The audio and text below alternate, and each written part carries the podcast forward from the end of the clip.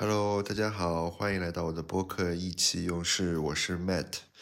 啊，我好像有两三天没录节目了，因为这两天特别忙，因为工作都到晚上可能九十点钟，所以没有时间来录。呃，今天我们继续讲一下汽车啊，聊一个我其实一直蛮想聊的话题。或者说，就是我很早就发现了，但是我一直在想怎么能够把它更好的归纳总结的一个话题，就是有关于特斯拉它的一种用户共创的这个文化。就特斯拉官方他也不会去说这个事情，但是这件事情是真的切实存在的。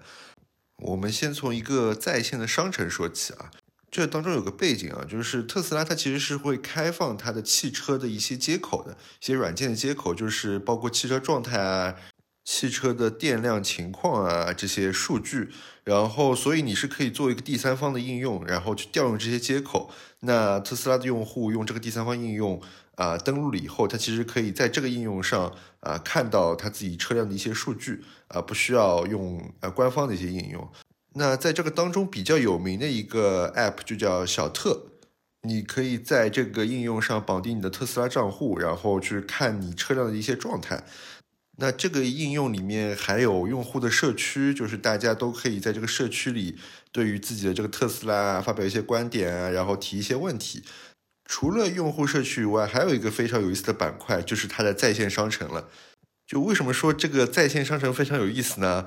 因为它为这个特斯拉的这些车型啊提供了呃非常完整，而且有很多非常有创意的一些配件啊，或者车生活的一些用品。我基本上在其他品牌很少能看到过这么有意思的一个商城。那举个例子啊，里面比如有些什么东西啊？我们知道那个特斯拉的这整个仪表台，对吧？是非常的这个简约。或者说简陋，对吧？基本上什么东西都没有。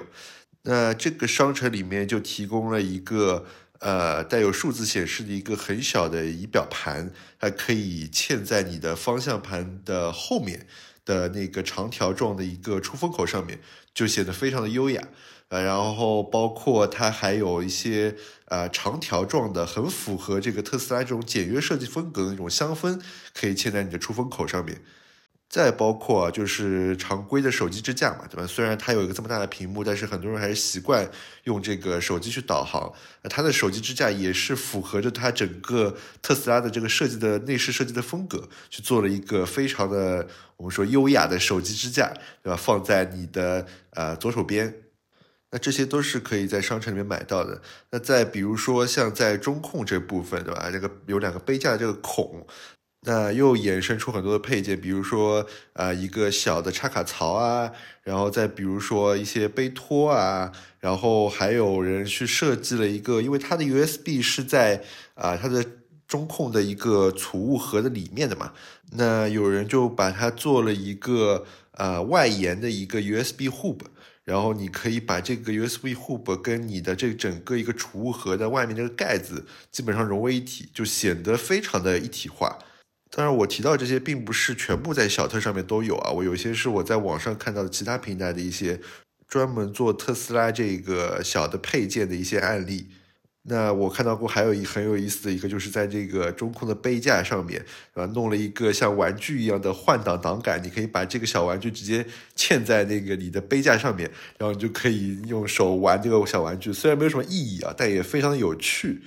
那还有个类别就是一些对呃外观和内饰的一些改造，就比如说比较有个性的这个轮毂的这个罩盖啊，对吧？因为特斯拉它本身就是用轮毂罩盖的，你可以把原来拆下来换上更有个性的、符合你的审美的一些轮罩，然后包括对吧？特斯拉这个。啊，上面这个一体式玻璃，然后在夏天特别热，而且不提供什么遮阳的选项，啊？有人就开发这种第三方的呃贴合的遮阳帘，对吧？再包括大家网上应该看到过有一种折叠的小桌板，你可以坐在你的主驾上面，然后打开这个折叠小桌板，对吧？正好可以嵌在你跟方向盘中间，你可以在上面办公啊，然后去啊吃麦当劳啊什么的。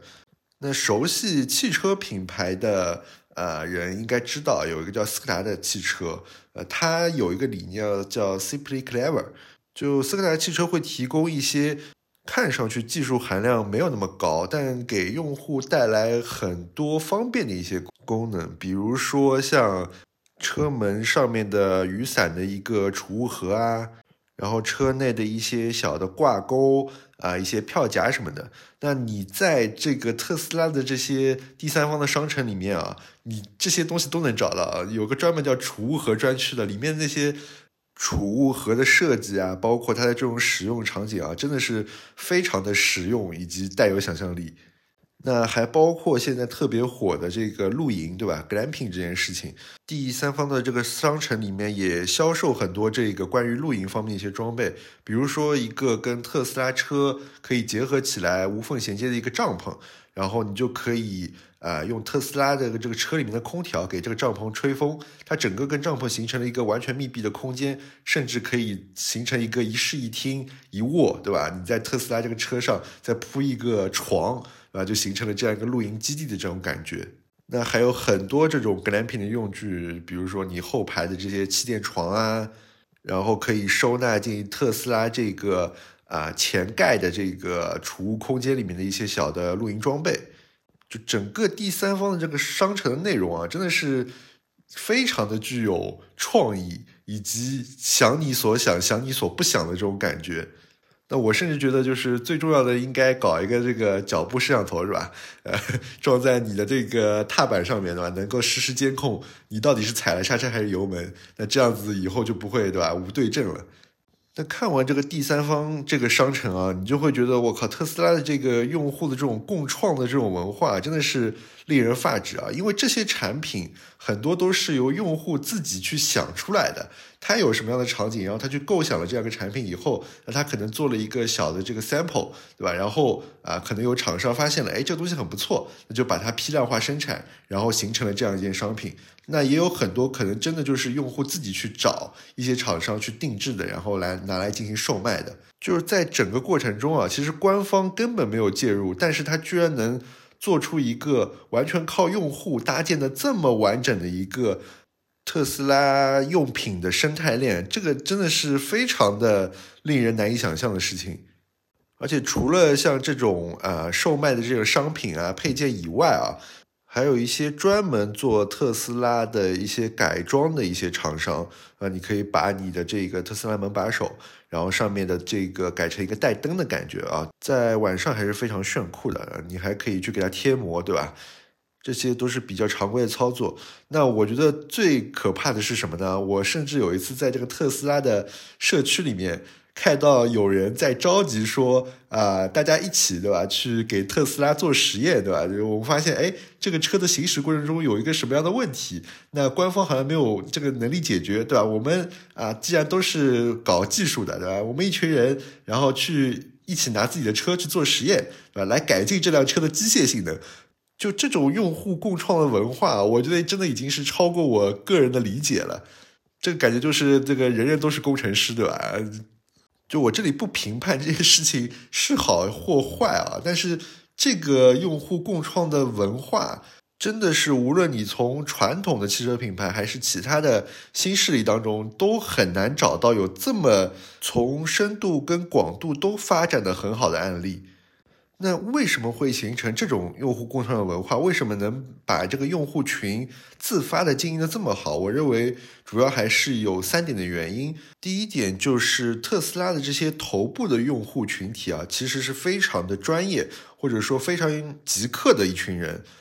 那当年特斯拉刚进中国，在北京芳草地，对吧？啊，办了一个展厅，然后那时候只卖进口 Model S 的时候，其实那批人都是啊，可能科技圈的。比较爱玩的，对吧？也愿意在这个车上去做一些花钱的事情的人，那这群人其实是很有想法的。包括呃，特斯拉 Model 3国产化以后，那些一开始的几批用户，其实他们都是会在思想上比较呃前瞻一点，或者说比较科技领先一点的人啊，他们有这个想法去玩这辆车啊，去把这辆车改成自己想要的样子啊，那他们可能会自己主动的去做一些可能成本很昂贵的一些事情，只为了求得自己这个用车体验变得更好。比如，就像前面说的，自己改线去开发一个啊仪表盘，对吧？那他们可能是花费了比较大的成本去做这样一件事情，但是有厂商发现了，哎，这个东西很不错，以后那他就会把它产业化，呃，进行批量的生产。那这时候可能原来一千多块钱的一个成本就能被压到可能几十块钱、几百块钱，那再去下放给之后去购买特斯拉的更广泛的用户群体。那这样子一个资源下放的形式，使得在头部用户的带领下，特斯拉的大量的用户群体能够享受到一些拥有更好的设计、呃更强实用性的一些功能以及产品。那第二点就是特斯拉这个产品的标准化，呃，这个标准化有两层含义啊，一个就是对特斯拉来说，它其实没有太多的产品线，它只有 Model 3、Model X、Model Y 跟 Model S 四种车型，但它的用户量是非常大的。那简单的计算就能得出，其实每一个车型它都拥有非常大的一个用户量，不像是可能像一些啊老牌的汽车厂商对吧？它可能有十几种车型，但用户量也就这点。那相较来说，可能有些车就会变得比较小众。但特斯拉的每一辆车都拥有大量的用户，这感觉就像是在手机里面对吧？你安卓的手机跟 iPhone 的手机相比。iPhone 的整个设计等等配件的标准化肯定是比安卓更好的，因为安卓型号太多了，但 iPhone 只有 iPhone 十三、iPhone 十三 Pro 就这几种型号，但是它的用户量跟安卓是一样大的。那在这种情况下，比如说网上有一个人呃晒出了他自己设计的一个 Model 三的一个配件，那。其他的 Model 3用户看到了，他就知道他肯定能使用这个配件，因为大家都是 Model 3，对吧？之间不会存在什么匹配的问题或者不适应的问题。那这种用户知道自己花钱就能轻易拥有别人同款的呃心理，其实是非常的有助于整个用户社群的搭建以及第三方的呃配件产品的开发和销售的。那另外一个标准化，其实就在于我们前面说到的，它特斯拉其实是会开放一些呃软件上的、硬件上的接口的。也就是说，如果你为特斯拉去设计第三方的产品或者配件的话，那你其实是可以有一个通用的标准化的接口，可以让你进行使用的，包括电源也好啊，啊软件的一些代码也好啊，都是你可以学习并且使用的。加上我们前面说的这个车型的单一性，造成了产品的标准化，让很多厂商都感觉到对特斯拉去做一些呃配件的开发，其实是一件非常有利可图的生意。呃，你只要去开发出一款呃能提供解决用户痛点的产品，那你可能就能在市场上卖爆。你想，如果每一个 Model 三车主都拥有一件你的产品，那你的销售额绝对是惊人的。那在这个情况下，所以非常多的厂商。愿意去绞尽脑汁的去想一些特斯拉的配件，然后把它制作出来进行售卖。那这也是为什么特斯拉这个第三方商城它的品类如此丰富的一个原因。那第三点啊，我觉得我个人觉得是非常邪性的一点啊，就是特斯拉的车它是一个有很多缺点的产品，或者应该这样说啊，就特斯拉的车是一个有很多缺点的科技产品。所以，当你成为了特斯拉的一个用户，你就会特别想让它变得更好，去主动的去做一些改进。包括我们前面说的，对吧？这个特斯拉这个全景玻璃啊，在夏天特别晒，那去开发一个能够呃把全景玻璃完全挡住的贴合的一个遮阳帘。再包括，比如说特斯拉这个极其简陋的仪表盘，怎么让它变得更加的带有功能性，又不失原来这种木纹的优雅，